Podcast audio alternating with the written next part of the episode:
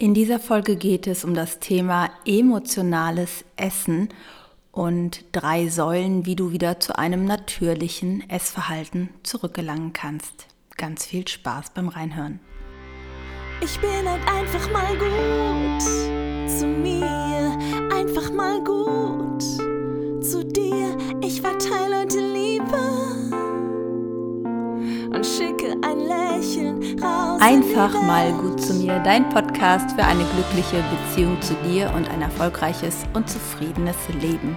Mein Name ist Simone Kriebs und meine Vision ist es, so viele Menschen wie möglich vom Gehirnbesitzer zum Gehirnbenutzer zu begleiten, so dass du dir dein eigenes erfolgreiches, glückliches und zufriedenes Leben kreieren kannst und nicht mehr die, ja, das Ergebnis deiner Lernerfahrung aus der Vergangenheit bleibst, sondern dein ganzes Potenzial nutzt und in deine Kraft kommst und vielleicht sogar anfängst, äh, Seiten an dir zu entdecken, die du dir vorher gar nicht erlaubt hast.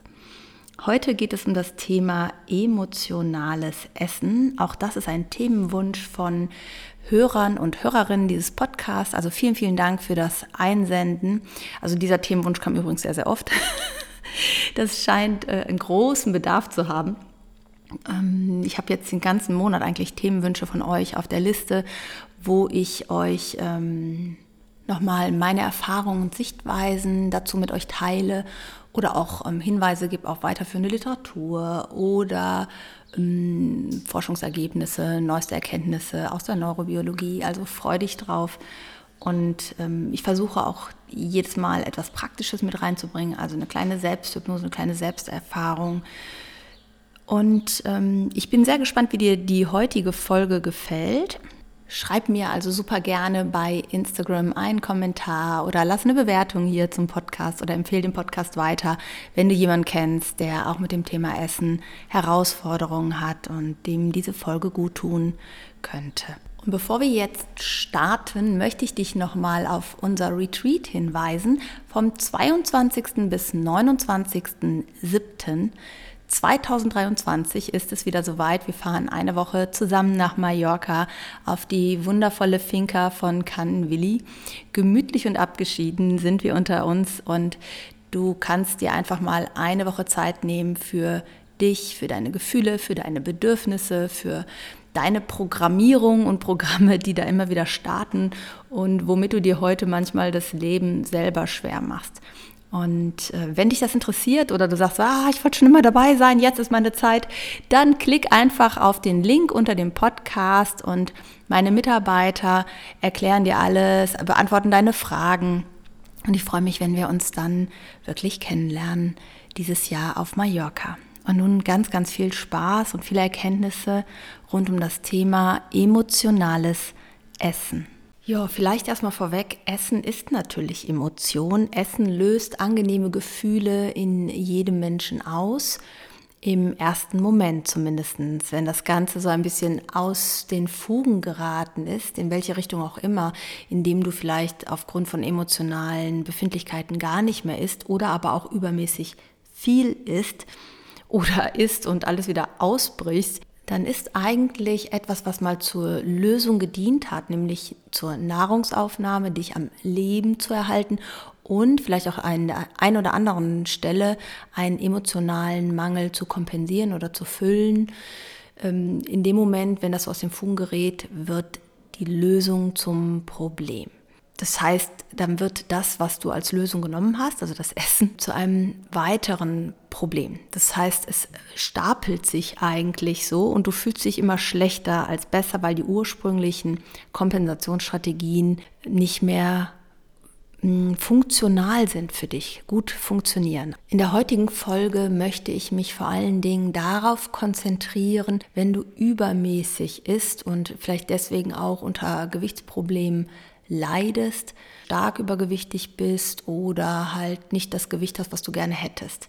Ziel ist es jetzt aber nicht mit diesem Podcast, wie nehme ich ab, ist kein Abnehmen-Podcast, sondern mein Ziel ist es, wie komme ich in ein gesundes Gefühl für mich wieder rein, wie fühle ich mich wieder wohl in meinem Körper und wie fühle ich mich ähm, zufrieden in meinem Leben und kann das Leben leben, was ich leben möchte. Die Gewichtsabnahme ist für mich, wenn ich mit Menschen arbeite, eher die Folge. Und es geht dann nicht darum, irgendwelchen Normen einzuhalten, irgendwelchen Vorgaben zu entsprechen, irgendwem anders äh, zu gefallen. Denn der Irrglaube, den die meisten Übergewichtigen haben mit einer Essstörung, ist, dass sie sagen, wenn ich schlank wäre, hätte ich keine Probleme mehr. Wenn ich schlank wäre, dann wäre mein Leben gut und schön und glücklich und dann wäre alles gut. Das äh, geht ja manchmal so weit, dass sich Menschen Magenbänder einsetzen lassen. Das kann super funktionieren. Ne?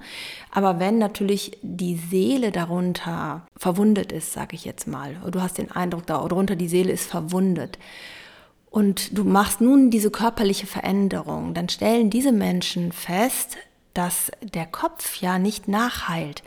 Ja, es ist nicht so, dass dann alles gut ist auf einmal.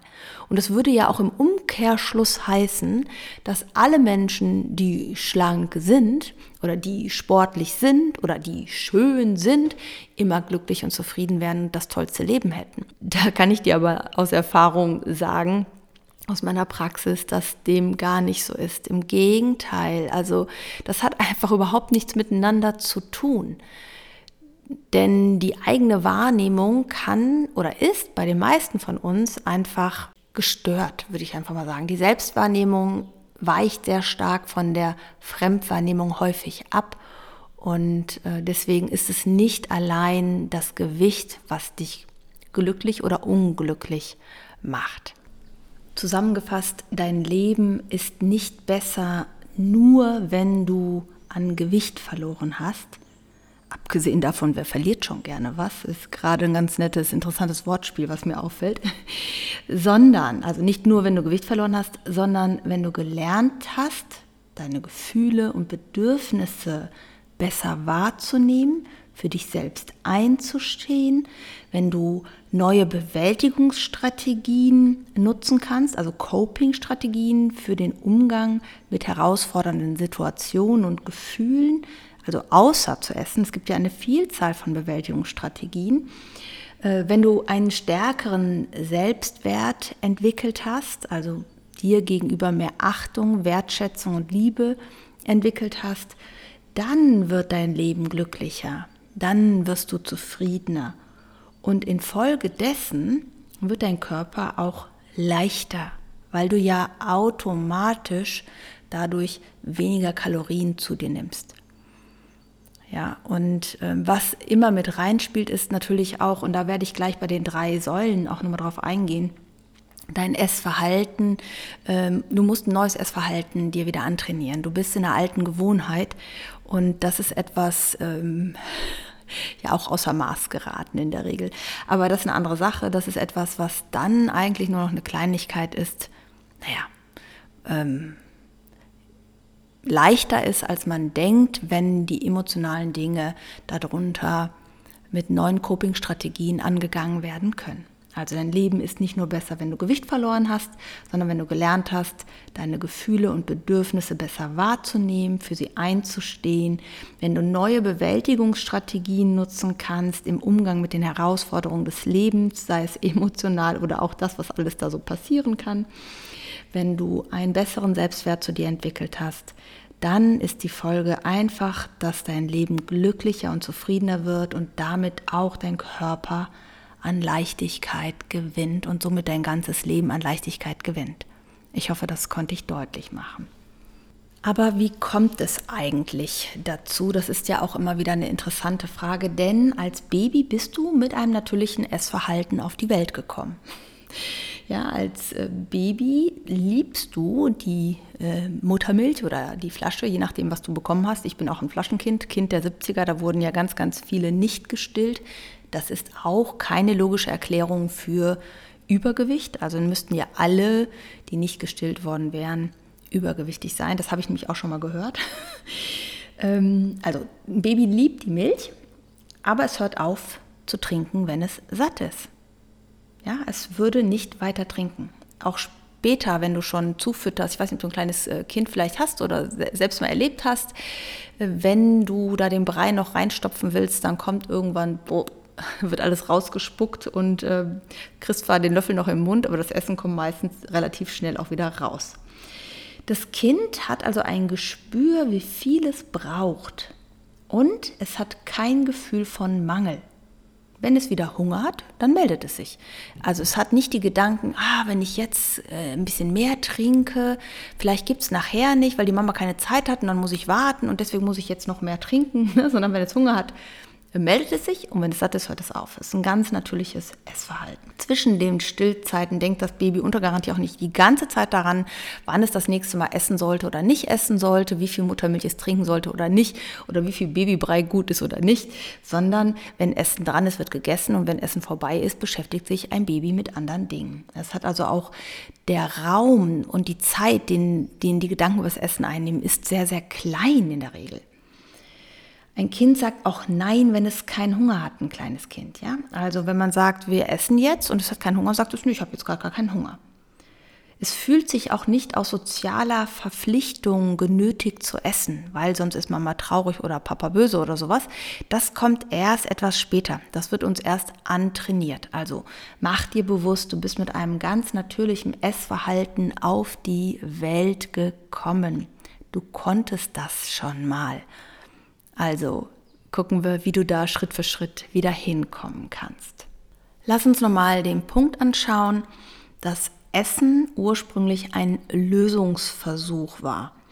Ein, ein Lösungsversuch in deinem Leben, um besser zurechtzukommen mit bestimmten Herausforderungen. Und mir sind drei Punkte eingefallen. Wahrscheinlich, vielleicht gibt es auch noch mehr. Das ist kein, äh, keine Vollständigkeit oder keine Garantie auf Vollständigkeit. Aber die vier möchte ich dir gerne mal vorstellen und vielleicht findest du dich in diesen vier Bereichen wieder. Es können auch mehrere Bereiche sein, wo du dich angesprochen fühlst, kann auch nur ein einzelner sein. Vielleicht fällt dir auch noch ein ganz anderer äh, Grund ein, dann kannst du mir den auch super gerne nochmal schreiben. Bin sehr gespannt. Und der erste Punkt, der mir eingefallen ist, dass es ein Lösungsversuch ist, Gefühle zu bekommen, die dir fehlten. Also Gefühle, also emotionale Zuwendung, Nähe, Trost, verstanden werden, gesehen werden, das sind Punkte, die genauso wichtig sind wie Essen. Also physische Nahrung ist genauso wichtig wie emotionale Nahrung. Und wenn mir in der emotionalen Nährung, sage ich jetzt mal, von meinen Bezugspersonen etwas fehlt, dann kann es sein, dass ich unbewusst versucht habe, also mein, mein Gehirn unbewusst versucht hat, das über Essen zu kompensieren. Denn wir erinnern uns, Essen ist verknüpft mit positiven Emotionen. Der zweite Aspekt, der mir eingefallen ist, Essen diente als Lösungsversuch, um Gefühle zu unterdrücken. Und zwar Gefühle, die du vielleicht zur damaligen Zeit als überwältigend empfunden hast als übermächtig, als bedrohlich, als angsteinflößend. Und um diese angsteinflößenden Gefühle nicht zu fühlen, haben wir das mit Essen überlagert. Essen beruhigt, hat einen beruhigenden Charakter auch in unserem Gehirn. Ich weiß nicht, kann man das sagen? Beruhigenden Charakter.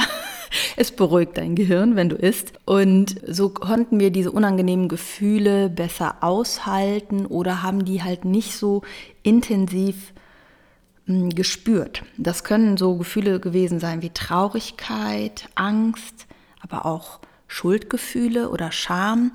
Und es muss gar nicht sein, dass du etwas Schlimmes ausgefressen hast und deswegen dich schuldig fühlst. Und als Kind oder als Kinder neigen wir sehr, sehr schnell dazu, uns für ähm, die Dinge, die da im Leben passieren, verantwortlich zu fühlen, auch wenn die oft gar nichts mit uns zu tun haben. Da habe ich ja auch letzte Woche zum Thema Selbstwert noch mal einiges zugesagt. Vielleicht hörst du sonst noch mal in die Folge hinein. Der dritte Punkt, der mir eingefallen ist, da geht es darum, die eigenen Bedürfnisse zu erfüllen oder zu unterdrücken. Also beispielsweise Essen hat einen sehr, sehr hohen Stellenwert in deiner Familie und du fühlst dich in dem Moment zugehörig, verbunden. Es ist ein Gefühl von Gemeinschaft, geliebt werden, dazu zu gehören, weil das Thema Essen bei euch einen so großen Stellenwert hat. Der zweite Aspekt kann genau das Gegenteil sein, dass du dazu neigst, die eigenen Bedürfnisse zu unterdrücken. Damals vielleicht, um nicht zur Last zu fallen, um dich anzupassen, weil für dich einfach kein Raum war. Weil für dich zu wenig Aufmerksamkeit zur Verfügung stand. Und das kann äußere Umstände haben und dann natürlich hat es auch was mit einer inneren Persönlichkeit zu tun, die man mitbringt. Äußere Umstände beispielsweise, dass in der Familie finanzielle Sorgen waren, vielleicht die Eltern oder ein Elternteil sehr viel arbeiten musste, wenig Zeit für dich war, eine hohe Belastung beim Elternteil. Und als feinfühliges Kind spürst du das und möchtest dann nicht, dass noch mehr Belastung durch dich dazu kommt und deswegen die eigenen Bedürfnisse hinten anstellst. Das kann aber auch sein, weil deine Eltern Partnerschaftsprobleme haben und dadurch sehr mit sich beschäftigt waren oder ein krankes Geschwisterkind da war. Hm, emotionale oder körperliche Erkrankungen eines Elternteils können dazu führen, dass wir angefangen haben, uns so stark zurückzunehmen. Oder der Verlust eines Elternteils oder eines Geschwisterkindes, sei es durch Tod oder durch Trennung, wo die ganze Familie so ein bisschen in so einem Schockzustand ist und auch wieder die Erwachsenen destabilisiert sind und das Kind denkt, okay, ich kann jetzt nicht auch noch eine Belastung sein. Also es ist, läuft alles unbewusst, das ist keine bewusste Entscheidung.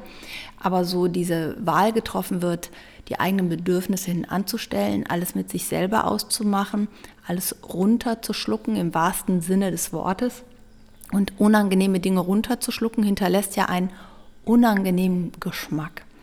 Und den versuchen wir im übertragenen Sinne nicht mehr zu schmecken und etwas Angenehmes hinterher zu schieben. Also wir schlucken es förmlich herunter, was uns bedrückt. Und das hat eine Geschichte natürlich. Dass du aber diesen zurückhaltenden Weg gewählt hast und vielleicht keinen rebellischen oder auffälligen Weg. Das hat was natürlich mit deiner Grundpersönlichkeit zu tun, dass du vielleicht von dir aus sowieso eher zurückhaltend abwarten warst. Und äh, letztlich dir aber auch noch, dadurch, dass du so klein und jung warst damals, äh, Coping, also Bewältigungsstrategien im Umgang mit den eigenen Gefühlen und Bedürfnissen gefehlt haben. Und das Gehirn wählt erstmal das Einfachste, was da ist und gut funktioniert. Es ist natürlich auch ein Zusammenspiel. Ne? Wenn deine Eltern wenig Zeit für dich haben, wenig, dich wenig sehen, wenig verstehen, wie es dir eigentlich geht, dann lernen wir auch keinen guten Umgang mit unseren Bedürfnissen und Gefühlen. Denn einen kompetenten Umgang mit unseren Bedürfnissen und Gefühlen zu erlernen, heißt eine liebevolle und hingewandte, zugewandte Begleitung durch erwachsene Bezugspersonen erfahren zu haben. Also beißt sich da so die Katze ein bisschen in den Schwanz. Das heißt aber nicht, dass man das nicht nachlernen kann, dass man das nicht verändern kann. Im Gegenteil, das ist durchaus machbar. Es ist machbar, resilienter, also widerstandsfähiger zu werden mit den Herausforderungen des Lebens, einen besseren Umgang mit Gefühlen, zu bekommen und ähm, einen, einen besseren Umgang mit den eigenen Bedürfnissen. Denn heute bist du erwachsen und heute kannst du dir Dinge nur noch selber verbieten. Leider tun wir das halt auch ganz oft. Und manchmal ist uns auch wirklich dieser enge Zusammenhang nicht klar zwischen dem ungesunden Essverhalten und den emotionalen Strategien, für die es gedient hat, mal. Das ist uns oft äh, nicht so ganz klar. Denn ein ungesundes Essverhalten hat ja auch eine Geschichte. Das ist ja nicht von heute auf morgen so entstanden, sondern es entwickelt sich über Diäten, weil man ja dann zu viel Gewicht hatte und dann wollte man das wieder abnehmen. Und die Menschen, die ich kenne oder die, die ich kennenlerne zum Thema emotionales Essen, übermäßiges Essen, haben meistens schon eine ganz schöne Tortur hinter sich, ganz, ganz viel Frustration und auch ganz viele Enttäuschungen erlebt. Ähm, weil sie immer wieder das Gewicht zugenommen haben, weil es sich halt immer wieder nur um dieses Gewicht gedreht hat und nicht um ganzheitliche Betrachtung des emotionalen Essens. Das ist eigentlich so, warum das immer wieder scheitert, glaube ich. Denn durch dieses ständige, das darf ich essen, das darf ich nicht essen, durch diese Abnehmversuche und die gleichzeitigen Überkompensationen, dann noch mehr zu essen, sind bestimmte Dinge im Gehirn oder auch im Essverhalten außer Kontrolle geraten. Es passieren halt bestimmte Mechanismen. Ich möchte dir mal fünf aufzählen. Und zwar äh, der erste Punkt ist, dass sich ständig gedanklich und auch wirklich in deinem Leben alles ums Essen dreht. Das heißt, Essen und die Beschäftigung mit Essen nimmt sehr, sehr viel Raum und Zeit in deinem Leben ein. Also ist eigentlich ständig präsent, sodass für andere Dinge kaum noch Platz ist. Der zweite Punkt, du entwickelst so eine Grundhaltung von ich sollte besser. Also ich sollte weniger essen, ich sollte mehr Sport machen, ich sollte auf meine Ernährung achten, ich sollte auf meine Gesundheit achten, ich sollte mich kontrollieren, ich sollte, ich sollte, ich sollte. Was daraus entsteht, ist ein emotionaler und körperlich gefühlter Mangel der wird dann auch nochmal unterstützt durch die unzähligen Diäten, Radikalkuren, Verzichte, Verbote, die du dir irgendwann auferlegt hast, sodass diese Gier innerlich nach Essen immer größer wird, weil dein Gehirn ständig denkt, ich bekomme zu wenig, obwohl du, wie wir ja schon zu Beginn gesagt haben, in einem Überfluss an Nahrung lebst. Du kannst gar nicht so viel essen, wie du Essen kaufen könntest. Das funktioniert gar nicht. Ja? Da würden wir uns zu Tode essen können. Es ist also ein künstlicher Mangel, den ich in mir etabliert habe, obwohl ich in einer Fülle von Lebensmitteln lebe. Ja, und was daraus entsteht, ist der Punkt 3, schlechte und unangenehme Gefühle, die sich mehr und mehr verstärken in dir, also Schamgefühle, Schuldgefühle, dass du das nicht im Griff hast, dass du selber schuld bist an deiner Situation, dass du deswegen ja auch nicht liebenswert bist. Und daraus entwickelt sich eine tiefe Traurigkeit, die manchmal auch vorher schon da war, aber die wird dann noch größer. Immer mehr das Gefühl von Einsamkeit, keine Kontrolle zu haben, also ohnmächtig und hilflos sich selbst und seinem Essverhalten ausgeliefert zu sein. Ja, und das ist auch äh, eine immer stärker werdende Spirale. Daraus entsteht dann das Punkt 4, mehr und mehr sozialer Rückzug, weil man Angst hat vor doofen Kommentaren, was die Menschen denken, weil man in Gesellschaft nicht essen möchte und ganz viele soziale Aktivitäten nicht mehr tut zum einen, weil sie beschwerlich werden, aber zum anderen vor allen Dingen aus den, den inneren Scham- und Schuldgefühlen. Denn es ist in der Regel so, dass Menschen, die eine sehr starke emotionale Disbalance haben, Übergewicht haben, ähm, ja, innerlich sehr, sehr schlecht mit sich reden, sehr, sehr hart zu sich sind. Aber da gehe ich auch gleich nochmal ähm, drauf ein. Ja, also entweder sozialer Rückzug oder es gibt auch das Gegenteil, gute Miene zum bösen Spiel. Das heißt, wenn Sie beruflich so auf Arbeits, äh, am Arbeitsplatz auf ähm, Menschen treffen, weil sich das nicht vermeiden lässt, dann machen Sie gute Miene zum bösen Spiel, also tun so, als wären Sie total gut drauf, total lustig, hahaha, ha, ha, immer für einen Scherz zu haben. Aber innerlich sieht es halt ganz, ganz anders aus. Und das macht halt dieses Gefühl von Einsamkeit in der Regel noch viel, viel größer. Ja, und der Punkt 5, der mir eingefallen ist dazu, was daraus entstanden ist, ist der Verlust ähm, zu einem natürlichen Verhalten oder einem natürlichen Bezug zum Essen. Also sei es zu der Menge, weil du kannst dir vorstellen, wenn du immer mehr isst, isst, isst, isst, isst, ist auch dein Magen irgendwann geweitet. Du spürst gar nicht mehr, was bräuchte ich eigentlich, was bräuchte ich nicht. Also es muss auch erstmal trainiert werden, welche Menge brauche ich überhaupt. Dann eine Regelmäßigkeit, den Verlust hast du verloren dann und was, was dir eigentlich gut tut oder was nicht gut tut. Und was ich gerade schon angesprochen habe, das eigene Sättigungsgefühl kannst du gar nicht mehr wirklich wahrnehmen. Gibt es doch diesen Satz, entweder habe ich Hunger oder mir ist schlecht. Ne? Der passt also an der Stelle ganz gut. Und wenn du dann in dieser Spirale drin bist, dann ist halt dieser Lösungsversuch, der ursprüngliche, zu einem weiteren Problem geworden, zu deinem jetzigen Hauptproblem, vermeintlichen Hauptproblem, nämlich ein unnatürliches und ungesundes Essverhalten und die Folge, nämlich die körperliche Gewichtszunahme. Schauen wir uns doch jetzt an, wie kommst du da raus? Welche Schritte kannst du beginnen zu gehen, um ja, dieses emotionale, ungesunde Essverhalten Schritt für Schritt mehr und mehr abzulegen und in ein natürlicheres, gesünderes Essverhalten zu kommen und vor allen Dingen in einen besseren Umgang mit dir und deinen Emotionen. Und daher ist äh, in der Behandlung von emotionalem Essen wichtig, auf drei Ebenen zu arbeiten. um wieder zu einem natürlichen und gesunden Essverhalten und noch wichtiger, zu einer emotional stabilen Persönlichkeit, also einem gestärkten Selbstbild, Selbstwert zurückzufinden, mit neuen, erweiterten Coping-Strategien, mit Herausforderungen und Gefühlen und Bedürfnissen umgehen zu können. Denn, mach dir nochmal bewusst, Ziel ist nicht das Abnehmen, also primär der Gewichtsverlust.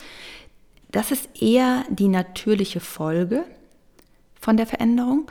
Ziel ist es, sich in seinem Körper wohlzufühlen und zufrieden und resilienter sein Leben aktiv zu gestalten, anstatt sich als Opfer der gegebenen Umstände zu sehen. Säule Nummer eins sind deine Gefühle und Bedürfnisse. Ich habe ja gerade schon erklärt, dass du vermutlich keinen guten Umgang damit gelernt hast oder mal in Lebensphasen mit Gefühlen alleine gelassen worden bist, die für dich überwältigend, bedrohlich, angsteinflößend waren, wo einfach erwachsene Bezugspersonen für dich keine Zeit, kein Verständnis, keine Empathie, keinen Raum äh, dir gegeben haben, um dich dabei zu begleiten. Und es ist jetzt gar kein Vorwurf, sondern einfach nur eine Erklärung. Und der erste Schritt ist dann in der Säule 1, Kontakt zu den eigenen Gefühlen und Bedürfnissen wieder herzustellen, also überhaupt wahrzunehmen, welche Gefühle sind denn da unter meiner Oberfläche und welche Bedürfnisse habe ich denn? Denn ganz häufig ist es so, dass vermutlich, wirst du auch dazu gehören, du dazu neigst, sich um alle anderen zu kümmern und äh, du bist total verlässlich und versuchst alles zu regeln und zu managen und ja, wie gesagt, für die anderen immer da zu sein. Aber deine eigenen Bedürfnisse stellst du halt sehr, sehr weit hinten an und vielleicht hast du auch gar kein Gespür mehr dafür, was eigentlich deine Bedürfnisse sind. Der zweite Punkt in der ersten Säule ist, lerne deine Gefühle als Freunde wahrzunehmen. Denn alle Gefühle haben eine Berechtigung da zu sein. Es gibt einen Grund, warum du diese Gefühle hattest. Eine Traurigkeit zu fühlen aufgrund eines Verlustes, das ist ja ähm, wichtig sogar für die Verarbeitung. Nur wenn ich dann in dieser Traurigkeit damals alleine gelassen worden bin und das so bedrohlich und angsteinflößend war und meine Eltern selber so destabil waren, also instabil waren, dann äh, habe ich das versucht einfach zu unterdrücken und mit mir alleine auszumachen und die ganzen Ängste, in, ja, habe ich ja gerade schon erklärt, im Essen zu ersticken. Aber dann zu verstehen, dass das gar keine bedrohlichen Gefühle sind, dass du Gefühle fühlst, aber dass du nicht das Gefühl bist, ja? Du bist nicht das Gefühl, sondern du hast das Gefühl. Also nicht hassen, sondern du, du fühlst das Gefühl. Und ich mag es ja ganz gerne, Gefühle wie so kleine Kindergartenkinder zu betrachten, die dann in dem Moment einfach mal in den Arm genommen werden wollen, die gesehen werden wollen und gefühlt werden wollen und ernst genommen werden wollen. Und dann können sie auch wieder vom Schoß hüpfen und spielen gehen und ähm, müssen nicht die ganze Zeit an deinem Ärmel zupfen oder die vors Schienbein treten, damit sie endlich deine Aufmerksamkeit bekommen.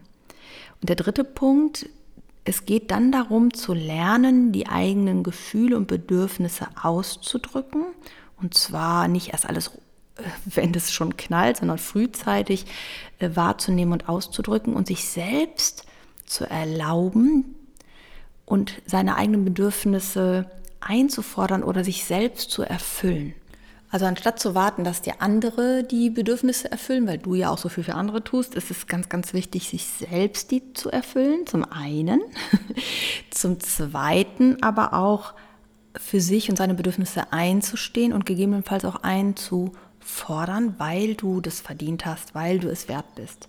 Und da kommen wir dann schon zu der zweiten Ebene, auf der gearbeitet werden sollte oder mit der du dich beschäftigen solltest, wenn dich das Thema emotionales Essen betrifft.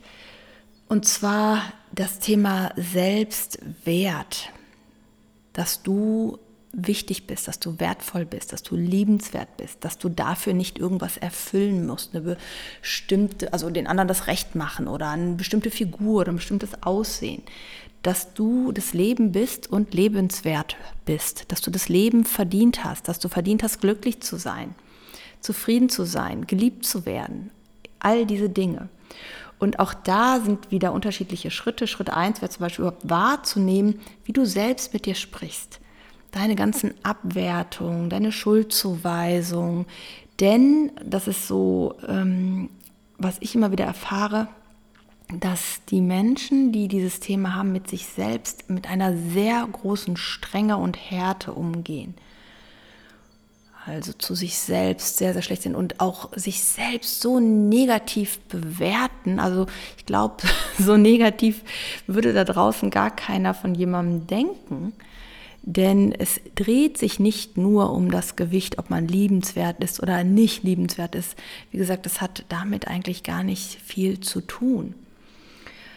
Und dann geht es darum zu lernen, sich selbst, also liebevoll hinzuwenden, sich selbst anzunehmen, sich selbst der eigenen Liebe und Annahme nicht mehr zu verweigern. Auch ähm, so ein Framing, also eine Umbewertung, eine Umrahmung ähm, der, der eigenen Einschätzung zu dir selbst. Denn, das habe ich auch letzte Woche zum Thema Selbstwert erklärt, äh, wenn du die Folge dir nochmal anhörst, das, was du denkst, hast du auf einer Grundlage, ähm, also diese, diese Entscheidung, wer du bist und ob du liebenswert bist oder nicht, hast du auf einer Grundlage getroffen, als du noch gar nicht alle Faktoren berücksichtigen konntest, als du noch gar nicht so abstrakt verstehen konntest, warum sich die anderen Menschen so komisch gerade verhalten zu dir oder oder oder sondern ähm, du läufst dann mit diesem alten Selbstbild von dir um, äh, herum und denkst, das müssen alle anderen auch wirklich von dir denken. Weil deine Eltern keine Zeit hatten, bist du nicht wichtig. So einfach ist das. Und das ist einfach nicht wahr. Also die Säule des Selbstwertes. Und die dritte Säule ist natürlich auch das Essverhalten und die Lebensmittel und die Lebensmittel sich anzuschauen. Ähm, zum einen halt diese rationalen Aspekte. Welche Menge ist eigentlich eine normale Portion? Ja, du kannst dir vorstellen, dass wenn du immer gewohnt bist, fünf Brötchen morgens zu essen, dass ein Brötchen für dich nicht äh, dir vorkommt wie eine normale Portion. Also du wirst über die Zeit eigentlich gar kein Gespür mehr dafür haben, was ist eine normal große Portion und dein Magen wird auch ein größeres Hungergefühl natürlich haben. Denn durch dieses lange ungesunde Essverhalten hast du in der Regel keinen gesunden Umgang mit Regelmäßigkeit, mit Menge und Art der Lebensmittel. Um da wirklich mal einen Überblick und eine realistische Selbstwahrnehmung wieder zu bekommen, hilft es, ein Esstagebuch zu führen, über sagen wir mal vier Wochen, wirklich jeden Tag erstmal aufzuschreiben, was du wirklich isst. Denn die meisten sagen, ich esse den ganzen Tag gar nichts, aber abends dann zum Beispiel. Ne? Aber ganz oft wird ausgeblendet, was man so über den Tag, und das können auch Getränke sein, mit Kalor also kalorienhaltige Getränke, ähm, was du an dem ganzen Tag so zu dir nimmst. Also hinsehen statt schönreden. Das ist so etwas, wo die meisten sich total sträuben, das wirklich zu machen, weil dann das ist so ein bisschen wie beim Alkoholiker, der sagt, okay, ich bin Alkoholiker, ich trinke zu viel, ja. Sich wirklich das einzugestehen, was man da wirklich in sich hineinstopft oder über den Tag an Kalorien zu sich nimmt. Selbst wenn du den ganzen Tag gar nichts isst, wenn du abends riesige Fressattacken hast und das mal wirklich aufschreibst, was du da alles isst, dann wirst du wahrscheinlich, wenn man das zusammenrechnet, selbst über den Tag, wenn du regelmäßig isst, nicht auf diese Kalorien kommen, was du da abends in dich hineinschaufelst. Also, und das meine ich nicht böse, wenn ich sage reinschaufeln, ja, das meine ich nicht abwertend. Es ist einfach, ja, wenn man dann so, so einen Essanfall hat, nennen wir es mal so, dass man eher schlingt als kaut und genießt. Das ist ganz normal. Man wird hektischer, man ist schneller als sonst, man macht größere Bissen. Da gibt es auch ganz, ganz viele Untersuchung zu, weil sonst würdest du viel, viel früher merken, dass du ab einem gewissen Punkt nicht mehr möchtest. Es geht nicht darum zu, zu genießen, sondern es geht darum, ja, zu füllen, sage ich jetzt einfach mal verkürzt. Und sich das mal wirklich einzugestehen, ganz ehrlich hinzusehen, zu sagen, ja, so ist das, das tue ich. Das ist so auch ein ganz wichtiger Schritt. Das mache ich auch manchmal in der Hypnosesitzung selbst, also wirklich mal einzublenden, innerlich den Tag durchzugehen und mal alles einzublenden, wo du dir irgendwas in den Mund steckst, irgendwas isst Denn es ist natürlich jedem klar, was er den ganzen Tag so ist. Es wird halt ausgeblendet. Und das in der Hypnose beispielsweise einzublenden, ist zum Beispiel eine Strategie, die wir auch im Coaching nutzen. Ja, und dann geht es natürlich schon auch so einen gewissen Verhaltensplan zu entwickeln. Also zu welchen Zeiten esse ich, sich bewusst hinzusetzen, das schön zu gestalten, in Ruhe zu essen, nichts dabei zu tun. Also nicht vorm Fernseher, Podcast hören, jemanden anrufen dabei, sondern wirklich ganz bewusst und in Ruhe zu essen, jeden Bissen in Ruhe zu kauen. Am Anfang hilft es sogar, die Bissen zu zählen, also immer, weil nicht von zehn, neun, acht, sieben, sechs, 5, 4, 3, 2, 1 und runterschlucken. Ja, und den nächsten Biss und kleine äh, Happen auf die Gabel, nicht so große. Dann insgesamt die Menge. Was ist eigentlich eine normale, in Anführungszeichen, Menge? Was ist eine normale Portionsgröße? Kannst du auch gerne im Internet mal googeln, was sind äh, Größen. Ne? So, das sieht man ja auch manchmal bei Fertigprodukten. Ne? Wenn du da, da ist wahrscheinlich zwei von den Fertigprodukten anstatt eins. Ich hatte mal eine Kundin, die hat immer zwei Pizzen bestellt beim Lieferservice, hat die aber alleine gegessen, aber um so zu tun, als ob da noch jemand mit ist. Und da merkt man ja auch, welche emotionale Not wirklich dahinter steckt und welche Einsamkeit auch äh, dahinter steckt. Ne? Also die Mengen, erstmal zu lernen, was ist eigentlich eine natürliche Menge für eine erwachsene Frau, für einen erwachsenen Mann, die und die Größe, ne? was ist da so ungefähr die Menge, ist wichtig zu wissen. Äh, feste Rituale und Zeiten zu haben, wo man ist, in Ruhe zu essen. Und dann, was wir im, in der Hypnose auch machen, ist bestimmte Lebensmittel neutraler zu machen, die für mich nicht gut sind, weil ich Süßigkeiten, sehr fettiges Essen und Dinge, die mir sehr gut tun, wie Salate, Gemüse, Obst oder andere Produkte, sehr positiv mit Emotionen zu verknüpfen in der inneren Wahrnehmung, sodass ich auf einmal ganz natürlich mehr Lust auf die guten Lebensmittel für mich habe. Dem dritten Teil in dieser Spalte ist es halt auch nochmal wichtig, dem Gehirn beizubringen, und das machen wir auch in der Hypnose, dass eine Fülle von Lebensmitteln da ist, ja, dass du das Teilchen, was da liegt, wenn da jetzt zum Beispiel jemand Teilchen mitbringt oder so bei der Arbeit, sag ich mal, ne, dass du jeden Tag zum Bäcker gehen kannst und dir jeden Tag so ein Teilchen kaufen musst. Du musst nicht das dritte Teilchen, weil es gerade übrig ist, auch noch essen. Das ist totaler Quatsch, wenn du gerade deine Essenszeit gehabt hast, wenn du eigentlich gar keinen Hunger hast und da liegt jetzt das Teilchen, ja, dann liegt halt das Teilchen. Und da kann man dem Gehirn auch beibringen, in welcher Fülle es eigentlich lebt und dass gar kein Mangel da ist und dass du jederzeit das essen kannst. Und wenn das halt immer da ist, wenn es eine Fülle ist, dann wird es halt auch uninteressanter für das Gehirn. Du kannst halt dann, und das spielen wir in der Hypnose auch durch, wenn du emotional eine andere Bewältigungsstrategie hast, also anders mit den Emotionen umgehen kannst und das innerlich einsetzt, statt das Essen, dann ist es so, dass die Kunden ganz häufig sagen, ich habe dann gar nicht das Bedürfnis, nach der Schokolade zu greifen. Ich habe dann gar nicht das Bedürfnis, das und das zu machen. Das ist auch sehr, sehr interessant. Ja, und der äh, nächste Punkt in der Säule ist halt auch Lebensmittel und Essverhalten zu entknüpfen von diesen emotionalen Ritualen, das, was ich gerade gesagt habe schon.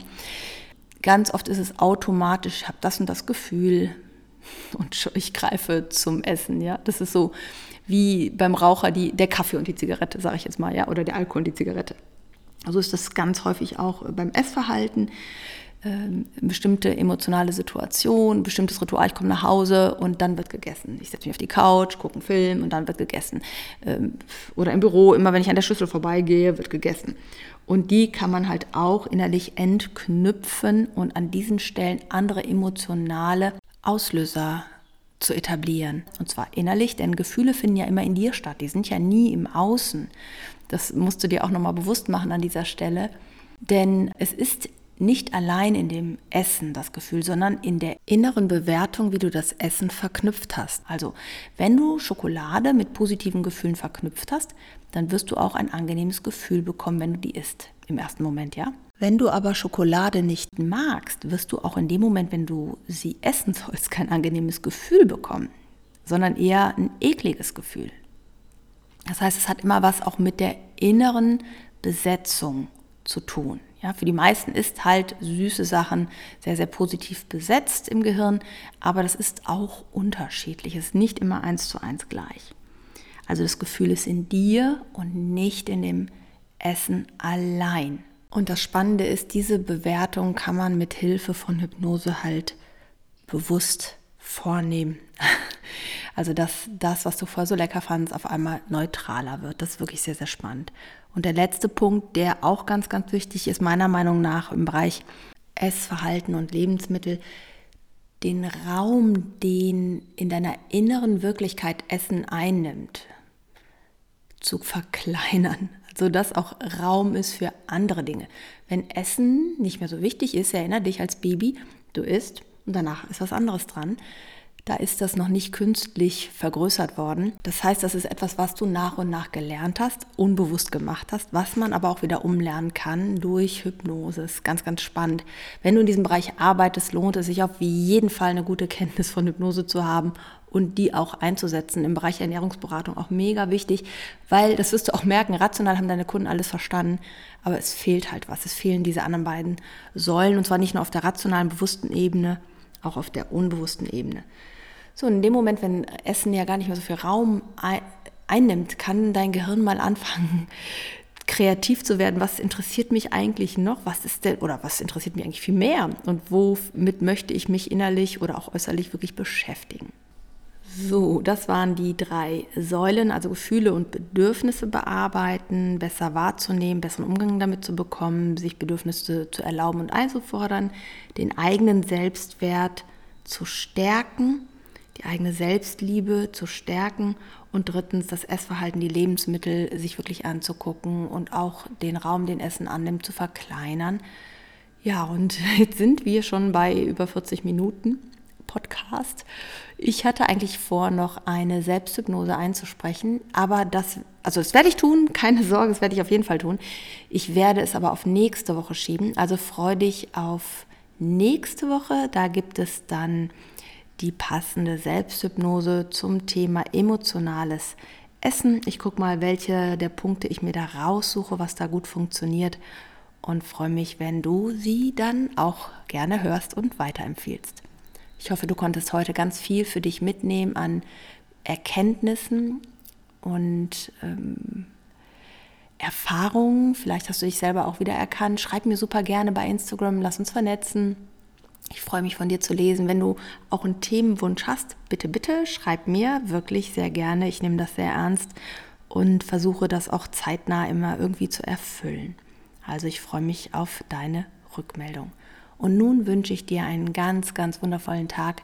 Egal wo du gerade bist, egal was du gerade machst, fühl dich von ganzem Herzen umarmt. Bis bald, deine Simone. Ich bin halt einfach mal gut zu mir, einfach mal gut zu dir.